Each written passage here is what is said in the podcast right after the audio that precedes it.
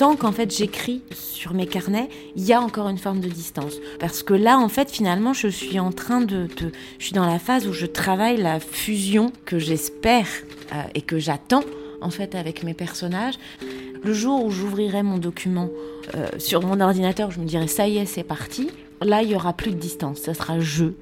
Euh, ou c'est jeu, mais c'est pas moi. C'est comme si mon personnage principal me murmurait en fait euh, son histoire. Donc il y a un moment où je ne suis plus que le, je suis la passeuse en fait. C'est, je, je m'efface complètement en fait au profit de mon personnage principal. Mais là, on n'en est pas encore là aujourd'hui. Machinalement, mon crayon, je mâchonne quelques mots à la gomme. Je griffonne, aussi vierge que moi est ma feuille de papier, plus blanche que le blanc en machine lavée. Vous écoutez Assez parler, le podcast de l'école Les mots qui laisse les écrivains parler et qui donne envie d'écrire. Les mots, c'est une école d'écriture qui a été fondée en 2017 par Élise Nebout et Alexandre Lacroix sur une idée simple mais innovante, écrire s'apprend. Des écrivains majeurs de la scène littéraire actuelle y accompagnent tous ceux qui veulent un cadre pour travailler leurs plumes et aboutir leurs manuscrits. Aujourd'hui, je rencontre Agnès Martin-Lugan, quelques mois seulement après la parution de son neuvième roman, La Dacha, aux éditions Michel Lafon. Agnès Martin-Lugan est une sorte de loup blanc de l'édition, un phénomène sur lequel nous, journalistes radoteurs, ne cessons de revenir chaque année, racontant inlassablement la très belle success story de son premier roman. En deux mots, car cet épisode ne parlera pas de cela, en 2010, Agnès Martin-Lugan est psychologue clinicienne et décide de publier son tout premier manuscrit sur une plateforme d'auto-édition. En quelques semaines, le nombre de téléchargements explose, au point que plusieurs éditeurs en sont informés et souhaitent découvrir ce best-seller d'un nouveau genre. Trois ans plus tard, c'est ce même livre, Les gens heureux lisent et boivent du café, édité par Michel Lafon, qui se retrouve entre les mains de centaines de milliers de lecteurs, d'abord en France, puis à l'étranger, dans plus de 30 pays. Un succès détonnant et durable. Aujourd'hui, plus de dix ans plus tard, Agnès Martin-Lugan n'a jamais déçu ses lecteurs et lectrices. Voici donc la belle histoire du changement de vie d'une jeune femme devenue presque du jour au lendemain et pour de nombreuses années la romancière préférée des Français. En lisant son dernier livre, La Dacha, je me suis demandé ce que valait cette fameuse question que l'on pose si souvent dans les articles la concernant. Comment fait-elle? A-t-elle une recette pour le succès? Au fil de ma lecture, j'ai eu l'intuition qu'Agnès Martin-Lugan avançait les yeux fermés, découvrait son histoire tout en nous la racontant, comme une lectrice de son propre livre qui ne voudrait surtout pas connaître la suite, et surtout comme si elle vivait elle-même entre les pages de son roman. Quelques mots pour me présenter. Je m'appelle Lorraine Malka, je suis journaliste, autrice indépendante et passionnée par les questions que l'on ne pose pas assez aux écrivains, à savoir comment écrivent-ils, comment font-ils connaissance avec leurs personnages, comment gardent-ils confiance en leur histoire, même lorsqu'ils n'en connaissent pas la fin, dans quel recoin de leur esprit doivent-ils se percher pour habiter leur fiction tout en nous la racontant? En arrivant à l'hôtel où je dois retrouver Agnès, je comprends que c'est un jour très spécial pour elle. Nous sommes en juin 2021. Agnès vient de dire adieu au personnage de son précédent roman, ouvre doucement la porte de son imagination pour accueillir de nouveaux résidents. Et elle s'apprête ce soir à retrouver en vrai ses lecteurs et lectrices dans le cadre d'un salon, pour la première fois depuis très longtemps. Assez parlé, écoutons cette romancière que l'on dit indétrônable alors qu'elle-même ne veut rien savoir de ce qui l'attend, se laisse entièrement guider par les mystères de la fiction et reste, tout comme dans ce café d'hôtel où je suis avec elle, en perpétuelle transition. Je suis fébrile, je suis impatiente, je suis excitée à l'idée de revoir mes lectrices et mes lecteurs, euh, de me retrouver dans cette ambiance-là. Là, de pouvoir signer euh, la dacha ce soir, parce que même s'il y a eu des rencontres virtuelles, des échanges de messages, ça n'a pas la même valeur. Enfin, moi, je crois, profondément à la rencontre humaine. Et je trouve que pour celui-là, c'était. Euh, moi, j'imaginais des, retrouvailles, euh, quelque chose de très festif, de très. Euh, des câlins, des fêtes. j'imaginais tout ça, en fait, quand j'écrivais La Dacha. Enfin, je, je, vivais ça dans le roman, mais je le projetais aussi autour de la sortie du roman. La Dacha, on va en parler. Mais avant cela, j'aimerais rester un peu ici et maintenant avec Agnès, car d'après ce qu'elle m'a dit, il lui est arrivé une chose étonnante dans le train qui l'a amenée jusqu'à nous. Alors qu'elle se préparait tranquillement à dédicacer son roman, de curieux personnages ont semble-t-il fait irruption. Euh, j'ai sorti mon carnet dans le train parce qu'il y, a des, euh, y a des choses qui commencent à se passer dans ma tête. Il y a des personnages qui euh, ont ouvert des portes et qui commencent à avoir beaucoup de choses à me dire. Donc aujourd'hui, je peux dire que je suis, je commence à être habitée par une nouvelle histoire et par de nouveaux personnages. Donc voilà, j'y ai, consacré mes trois heures de train. Euh, à me laisser euh, éporter par la musique que j'écoutais. Et du coup, à un moment, euh, à me dire, je sors mon carnet, il faut que j'écrive. Enfin, je peux pas dire que j'écris. Dans ces moments-là, je prends des notes, en fait. mais c'est ma manière, en fait, de faire connaissance avec mes personnages et qu'ils fassent connaissance aussi avec moi. On est en train de se jauger, en fait. Je commence à entretenir des vagues conversations avec eux. Ou, oui, dans le train, j'avais envie de dire à un tel ou à une telle, non, mais t'es sûr que. Euh, donc euh, voilà, j'ai passé mes trois heures de train dans cette bulle euh, avec ma musique, mon carnet. et puis de temps en temps, je m'en extrais parce que je me dis, prends un peu de recul, je fais une réussite, mais c'est plus fort que moi, j'y retourne. voilà, en gros. Et les personnages donc, avec lesquels vous vous êtes jaugé ce matin, est-ce que c'est la première fois qu'ils vous rendent visite? Bah Là, ça fait quelques semaines qu'ils me rendent visite, en fait. Donc je pense que je les tiens, je pense qu'on se tient quand je me sens comme ça, je me dis, euh, euh, bah, c'est bien parti. J'ai envie de creuser en fait. J'ai envie d'aller plus loin avec eux. Même si je, leur, je veux qu'ils gardent leur part de mystère encore. Le mystère, c'est un bon ami d'Agnès Martin-Lugan. Il ne lui fait pas peur. Mais à côté de cela, ses lecteurs savent aussi qu'elle est une écrivaine ponctuelle, réglée comme une horloge. La question que je me pose, c'est que se passe-t-il si un été, à ce moment précis de l'année, elle manque d'inspiration? Va-t-elle chercher elle-même ses personnages de force ou les attend-elle avec confiance, patiemment? Alors, je les espère tous les ans. Mes nouveaux personnages. à cette période de l'année? Oui, enfin, en gros, c'est-à-dire qu'une fois que mon roman est sorti, finalement, c'est un peu près tous les ans, je, reviens à cette question avec qui j'ai envie de passer du temps dans ma tête. Et j'ai la chance, euh, pourvu que ça dure, donc j'ai pas de bois, donc je touche ma tête, euh, ma peau de singe, tout ce que vous voulez. Jusque-là, toutes ces dernières années, quand je commence à me poser cette question, très rapidement, il y en a qui arrivent. Ils arrivent, ils s'imposent, ils ont une partie de leur valise, ils en gardent quelques-unes euh, sous le coude. Et là, je commence à m'interroger. Je me dis, tiens, toi, j'ai peut-être envie de traverser telle ou telle chose avec toi et peut-être que toi, tu peux aussi m'apporter quelque chose. J'en ai pris conscience ces dernières années. Chacun de mes personnages, je dirais chacune de mes personnages, puisque voilà, je fais que des portraits de femmes ou presque, elles m'ont permis aussi d'avancer dans ma réflexion personnelle. Là, je suis curieuse de savoir ce que X va m'amener en fait, jusqu'où elle va m'amener, jusqu'à quel point elle va aller aussi euh, me charcuter? Quelque part. Et en même temps, je, oui, je répète, je veux qu'elle garde ou qu'ils gardent tous, parce qu'il n'y a pas que le personnage principal hein, qui vient me chercher quelque part, euh, qui gardent encore leur part de mystère, parce que euh, euh, avec les années, j'ai appris et j'aime être saisie et être surprise par mes personnages en fait particulièrement les trois derniers, où à chaque fois que j'ai commencé à écrire, je ne connaissais pas la fin, ce qui n'était pas du tout dans mes habitudes jusque-là. Et ils m'ont tous cueilli à l'endroit où je m'y attendais pas du tout. Donc euh, je suis en quête aujourd'hui de ça aussi et de, leur laisser leur vie propre. C'est effrayant, non, de commencer sans savoir. Euh, Alors la première fois que ça m'est arrivé, euh, c'était pour une évidence. c'était un vertige. Je me suis dit, mais t'es complètement folle. J'avais les bases du roman, mais sans avoir aucune idée de comment ça se terminerait. Mais il fallait que j'écrive en fait. Donc je me suis dit, bah vas-y, enfin, tu peux pas rester comme ça. Enfin, j'allais pas passer trois mois à attendre que la fin se dessine. Et je dois reconnaître que déjà dans, les, dans mes romans précédents, j'avais quand même appris à laisser à mes personnages leur vie propre. Enfin, me laisser surprendre en fait. Et je trouve que c'est quand on est en pleine écriture et qu'à un moment il y a un personnage, particulièrement les personnages secondaires, qui ont une réaction qui était absolument pas attendue. Enfin, je veux dire, pour moi, c'est de l'ordre de la jouissance aujourd'hui. Hein, quand euh, je me dis, ah, mais machin, il vient de me faire ça, mais c'est pas possible, mais, mais, mais moi j'avais pas vu, et, et, et, en fait c'est génial de pas voir ce qui, ce qui me prépare.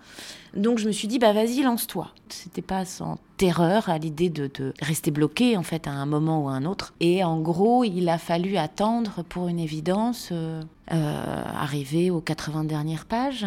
Et c'était une évidence, d'où le titre du roman aussi derrière. Et, et, et, et après, ça a coulé. Donc, moi, cette scène-là, je, pense que je m'en souviendrai toute ma vie, l'écriture de ce moment-là, parce que je suis ressortie de mon bureau. Euh, j'étais effondrée, en larmes. Mon mari s'est demandé ce qui m'arrivait.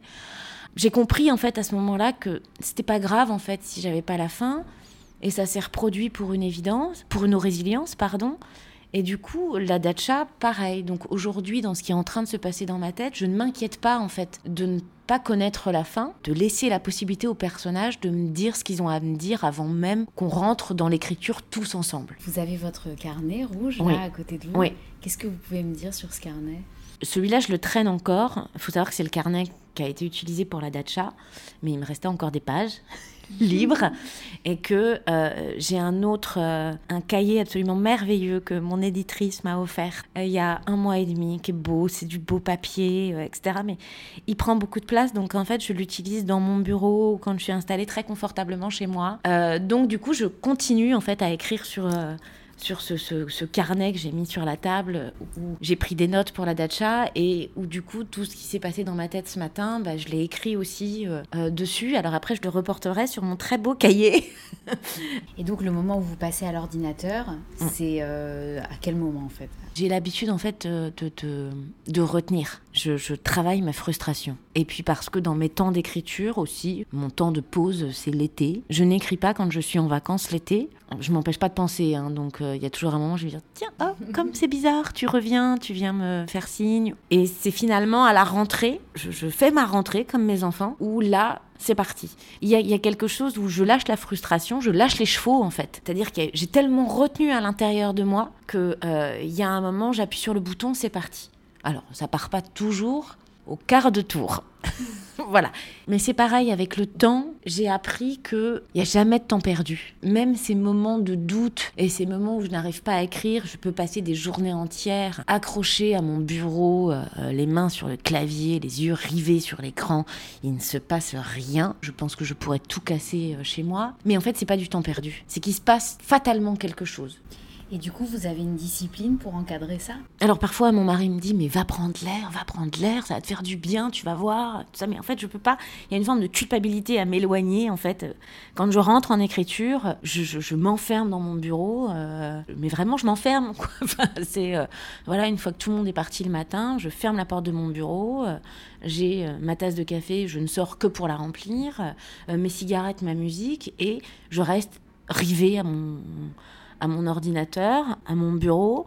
Et finalement, je vais tenir ce rythme-là pendant plusieurs mois, de la, grande rentrée de septembre jusque euh, fin novembre, mi-décembre. Et je ne supporte pas en fait que mon rythme soit brisé. J'ai besoin d'être dans une bulle totale, une fusion totale avec mon roman.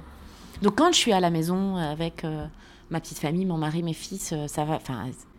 Il n'y a rien qui se brise totalement, parce que voilà, je, je, parle en plus beaucoup à mon mari de mon roman, c'est mon premier lecteur, et que du coup, il doit supporter les questions et les réponses, et j'ai besoin de déverser ce qui s'est passé dans l'écriture, ou, mes doutes, ou mes interrogations, et, en même temps, c'est l'être euh, sur Terre qui n'a absolument pas peur de me dire ce qu'il pense, donc euh, il, prend le risque que je fasse ma diva outragée, mais tu n'as rien compris, euh, mais en fait, tu ne les connais pas du tout, moi je les connais, et, mais je sais que voilà, il, me connaît tellement par cœur. Et, en même temps il connaît les personnages parce que comme je lui en parle énormément, le merveilleux avantage qu'il a, c'est qu'il a du recul par rapport à moi. Donc, euh, donc parfois il n'est pas du tout étonné des surprises que peuvent me faire mes personnages. Donc il rigole en fait lui quand je dis mais tu te rends compte machin m'a fait ça? Oui bah d'accord, oui bah moi je m'y attendais à ce que machin te fasse ça, mais toi de toute façon tu es tellement dans le regard d'un tel que tu ne vois rien. Donc euh, en fait mes personnages vivent avec nous, on en parle, mais même de mes anciens personnages par rapport à mon premier, mon troisième roman, euh, Les gens heureux des boivent du café, La vie est facile, ne t'inquiète pas, qui se passe en Irlande.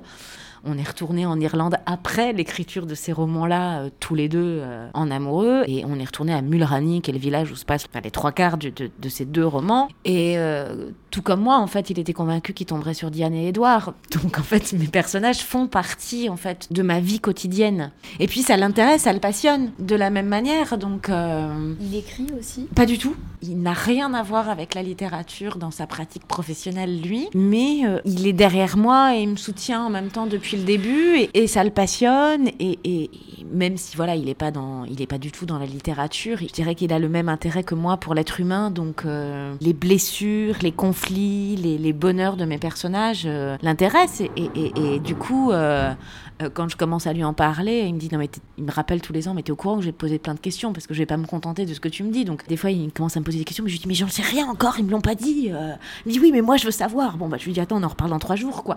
Mais voilà c'est. Il euh, peut faire émerger des choses aussi. il peut, voilà, il, il peut. euh, euh, comme il a finalement davantage de recul que moi, comme moi je, je tombe quand même très vite dans la tête de mon personnage principal, il peut me poser des questions auxquelles j'avais pas encore pensé en fait, de me dire mais en fait qu'est-ce qu'elle faisait là? Tu me poses cette question, mais elle me l'a pas encore dit. Ouais bah pose-toi la question, ça peut être utile ou demande-lui quoi.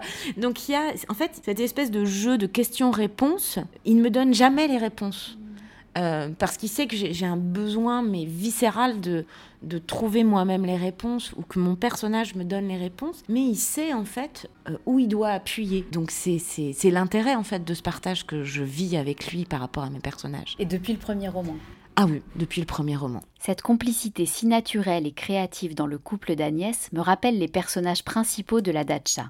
Masha, une femme d'origine russe, et son mari Jo, qui forment un couple fusionnel de 80 ans, une image de la vie conjugale pas si courante dans les romans.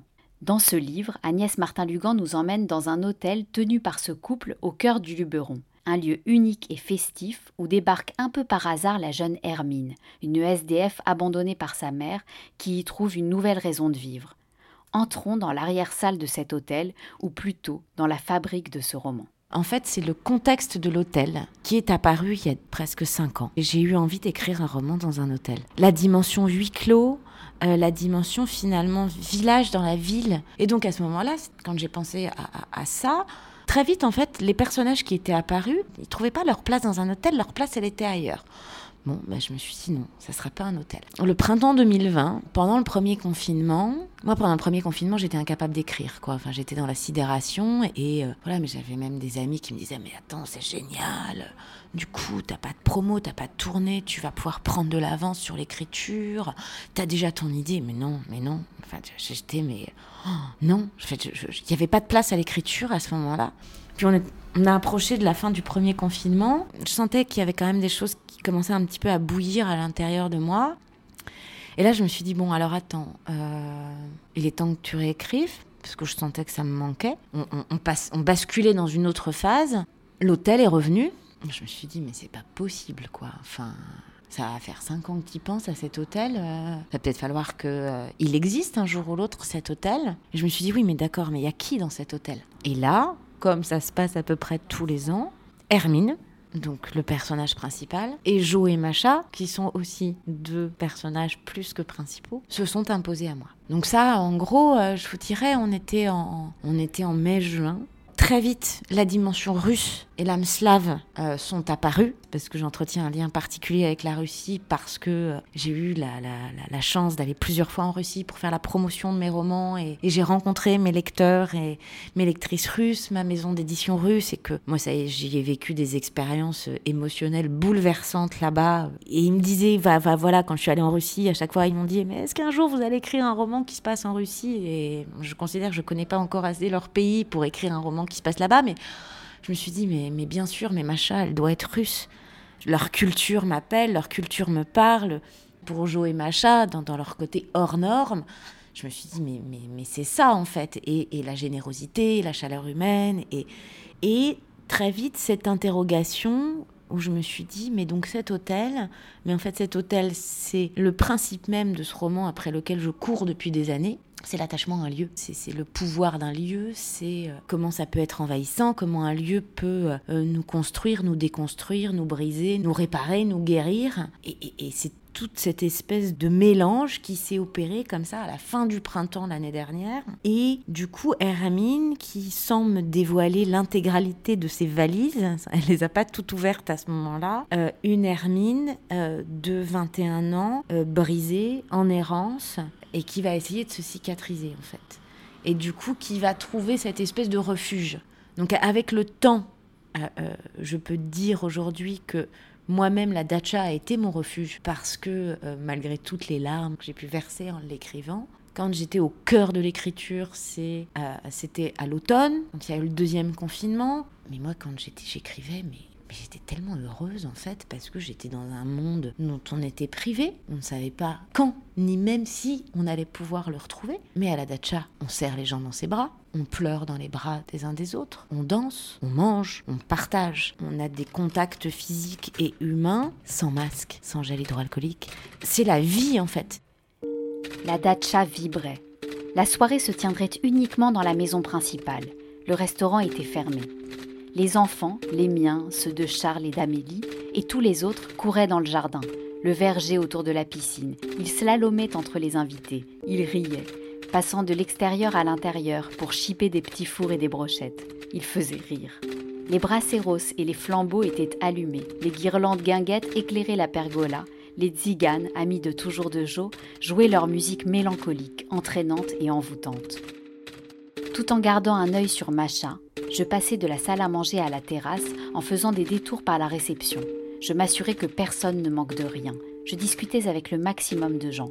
Je voulais que personne ne se sente à l'écart. Ceux qui avaient travaillé à la dacha, ne serait-ce qu'une journée pour dépanner, mettaient la main à la pâte pour le service. J'aperçus Samuel et Macha échanger à voix basse. Il eut un sourire en coin triste. Quelques minutes plus tard, il arrivait dans mon dos. De la part de Macha, il fit passer un verre de vodka par-dessus mon épaule. Je refusai d'un mouvement de tête. Elle ne l'entendait pas de cette façon. De l'autre côté de la terrasse, son regard hypnotisant m'ordonna de boire. Relâche la pression, Hermine, s'il te plaît, chuchota Samuel à mon oreille. Je fermai les yeux et avalai cul sec. Brûlure, décharge électrique. Merci, lui dis-je en lui redonnant le verre. Puis je retournai à mes obligations, qui n'en étaient pas, contrairement à ce que Samuel avait l'air de penser. Je le faisais parce que j'en avais envie, et je devais reconnaître que me perdre dans cette agitation m'aidait à tenir. La vie de la dacha me permettait d'affronter, de garder la tête haute, d'être fière, comme il me l'avait appris. Quand j'ai écrit cette scène de, de la grande fête de l'été à la dacha, dire que oui, je voyais Hermine danser avec Vassili et, je sentais tout son trouble, tout ce qui se passait à l'intérieur d'elle. Mais moi-même, je me voyais danser avec tous les gens que j'aime autour de moi. Enfin, moi, j'y étais aussi invitée. Enfin, je voyais mes lecteurs avec moi, je voyais euh, mon éditrice, tous les gens de la maison d'édition que j'aime. Enfin, je voyais tout le monde. Je me disais, ouais, génial, on va faire une grande fête à la Dacha. Enfin, il y avait cette espèce de, bulle. On, on m'a fait remarquer que j'ai créé un confinement dans le confinement. Mais finalement, moi, j'étais libre à ce moment-là. Donc, le refuge d'Hermine, finalement, le refuge que la Dacha a représenté pour Hermine, ça a été mon refuge à moi aussi. Et quand j'ai terminé de l'écrire et, et que je suis arrivée au moment où il fallait que j'appuie sur la touche euh, envoi du mail pour l'envoyer à mon éditrice, je me suis dit, mais mon Dieu, mais comment je fais maintenant que j'y suis plus à la dacha? Je, ne peux pas en fait. Je ne peux pas partir de la dacha. Aux alentours de la page 106 de la dacha, un coup de théâtre se produit. Hermine, le personnage principal du roman, révèle quelque chose sur son passé, dont je ne vous dirai rien bien sûr, mais qui fait basculer l'intrigue d'une façon inattendue. En interrogeant Agnès sur l'écriture de cette scène, qu'elle surnomme la scène de la petite fille, elle m'explique qu'avant de l'écrire, elle était désemparée face à son personnage, ne la comprenait plus très bien et n'imaginait pas une seconde ce qu'elle s'apprêtait à découvrir sur elle. Comment Agnès Martin-Lugan procède-t-elle lorsqu'elle est face à un tel blocage? Bouscule-t-elle un peu ses personnages? À un moment, je l'ai bousculé. Je me dis, non mais euh, ok, t'as souffert, mais là maintenant, il va peut-être falloir que tu passes à table. Parce que moi, j'ai besoin de comprendre, en fait, Hermine. Il faut que tu m'ouvres quelques vannes, en fait. Il y a un moment, il faut que tu me dises ce qui s'est passé. Euh, il faut que tu m'expliques ton enfance. Et là, j'ai besoin d'avoir deux, trois éléments, parce que sinon, on va être bloquer toutes les deux, quoi. Et là, vous, elle vous répond pas tout de suite, j'imagine, ça prend un peu de temps. Ça prend quelques jours. Ça prend euh, le temps d'une recherche de musique. La musique, on y vient. Chez cette romancière, qui glisse toujours une playlist à la fin de ses livres, les morceaux ne font pas qu'accompagner l'écriture des scènes, de la première à la dernière.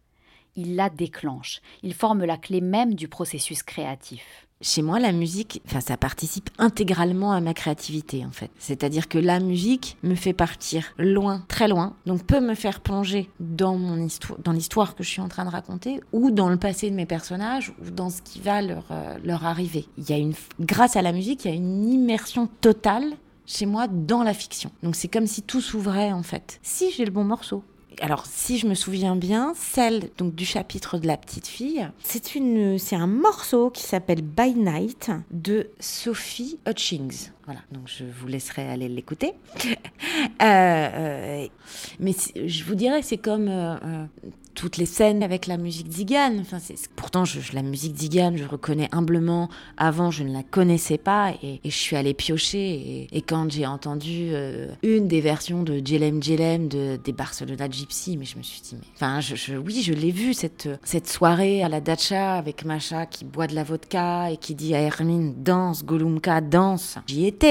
Et c'était, mais. Euh, c'était tellement évident que ça devait se passer comme ça avec cette musique-là. Écrire en musique, c'est le thème de la masterclass qu'Agnès Martin-Lugan est venue présenter à l'école Les Mots en avril 2021, en compagnie de la journaliste et écrivaine Adeline Fleury. Elle y a raconté ce lien particulier qu'elle établit entre l'écriture et la musique, mais elle en a aussi profité pour saluer les vertus des ateliers d'écriture, qui, dans son cas, ont joué un rôle au moment où elle se lançait dans son premier manuscrit. Les gens heureux lisent et boivent du café. Un rôle qu'elle résume par une formule claire et efficace faire une école comme ça, comme les mots pour écrire, passez-moi l'expression, mais ça met un coup de pied aux fesses pour s'y mettre. Et, on a besoin de ça. Personnellement, mon avis, c'est si on croit que on s'assoit sous un arbre l'été quand il fait beau avec un carnet et un crayon, se dire je vais écrire. Non, il faut se pencher à un moment, il faut y aller. Et donc finalement se cadrer. C'est-à-dire que si tous les matins, quand je suis censée être en période d'écriture, je me dis non mais je commencerai demain. C'est tellement facile en fait de se dire je commencerai demain. Alors que la démarche d'aller dans un atelier, bah, il faut y aller. On n'y va pas pour rien. On y vient pour écouter, on y vient pour apprendre, on y va pour se confronter aussi à ce désir d'écriture. Et je pense que la confrontation permet aussi de savoir si on est fait pour ça. Enfin, moi, mon premier roman, c'était ça. Quand j'ai écrit Les gens lisent et boivent du café, c'était pas pour être publié, c'était pas pour avoir des lecteurs, c'était pour, déjà pour savoir si moi j'étais capable de le faire. La question que je me suis posée, est-ce que tu es capable de te confronter à ce rêve-là? Parce que c'est beau d'avoir un rêve, mais tant qu'on n'essaye pas, on risque pas d'échouer. Hein. Au-delà du coup de pied aux fesses, Agnès dit tout de même avoir appris les bases de l'écriture, qu'il fallait bien connaître pour mieux s'en détacher. Pour moi, c'est ces bases qui derrière permettent, nous permettent de nous connaître aussi. Qu'est-ce qu'on veut écrire? Qu'est-ce qu'on veut raconter? Euh, euh, Est-ce qu'on veut faire de l'autofiction? Est-ce qu'on veut faire de la fiction? Est-ce qu'on veut faire du récit? Est-ce qu'on... Enfin voilà, je pense que chaque auteur et chaque apprenti auteur doit aussi trouver sa propre méthode. J'en suis convaincue par rapport à qui il est. Moi, je me suis énormément détachée de, de, de, la première méthode que j'ai appliquée, quelque chose de très carré, de très organisé, de très planifié. Mais j'ai eu besoin d'en passer par là pour trouver, moi, aujourd'hui, voilà, je vais m'apprêter à écrire mon dixième roman. Euh, ça prend du temps. Alors, au moment de se lancer dans l'écriture de son dixième roman, Agnès Martin-Lugan a-t-elle quelques leçons à partager? Au moins une, celle qu'elle tire de l'écriture de la Dacha. Bah, je me suis autorisé pas mal de choses en fait sur celui-là. Donc ça m'a encore plus incité à ne pas me censurer. Voilà, je me dis pour le prochain, je ne sais pas ce qu'il me réserve. Tous les jours là quand j'y pense, je me dis ne t'interdire rien. Essaye. Tu verras, ça passe, ça casse. Je trouverai toujours le moyen de remettre ça sous une autre forme. Parce qu'il y a eu des passages dans la dacha où je me suis dit, tiens, bah ouais, bah, je me suis éclaté à faire des chapitres à la troisième personne, je vais refaire la même. Mais là, je le sais, mais là, ça fonctionne pas. Non, ce personnage a besoin de dire les choses. Ok, bah, bah c'est pas grave, tu refais. Et, et voilà, en fait. C'est vraiment, je dirais que essayer quand j'ai envie d'essayer quelque chose. Vraiment de ne rien m'interdire. Pour apprendre à ne rien s'interdire et à plonger dans l'écriture comme dans un refuge où la fiction danse avec la réalité, surveillez les ateliers et masterclass de l'école Les Mots sur le site lesmots.co ou directement sur place aux 4 rue Dante à Paris. Si vous avez aimé cet épisode, abonnez-vous au podcast Assez parlé et aidez-nous à le faire connaître en laissant des commentaires et des étoiles. Et surtout, si ce podcast vous donne envie d'écrire ou de parler, on est là pour vous lire et pour vous écouter. À bientôt. Faut-il fumer des drogues, draguer des femmes pour avoir des machins à écrire? Dois-je fumer du crack, que craquer pour des femmes, pour devenir une machine à écrire?